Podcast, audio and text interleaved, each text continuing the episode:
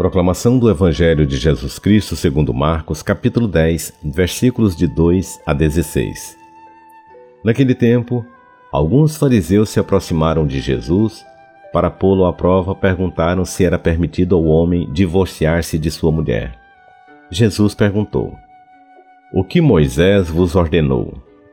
Os fariseus responderam: Moisés permitiu escrever uma certidão de divórcio e despedi-la.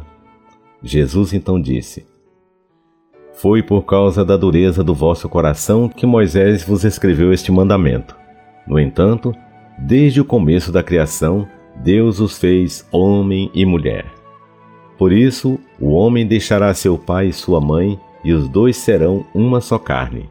Assim já não são dois, mas uma só carne. Portanto, o que Deus uniu, o homem não separe.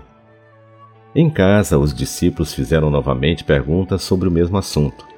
Jesus respondeu: Quem se divorciar de sua mulher e casar com outra, cometerá adultério contra a primeira. E se a mulher se divorciar de seu marido e casar com outro, cometerá adultério. Depois disso, traziam crianças para que Jesus as tocasse. Mas os discípulos as repreendiam. Vendo isso, Jesus se aborreceu e disse: Deixai vir a minhas criancinhas, não as proibais, porque o reino de Deus é dos que são como elas. Em verdade vos digo: quem não receber o reino de Deus como uma criança, não entrará nele.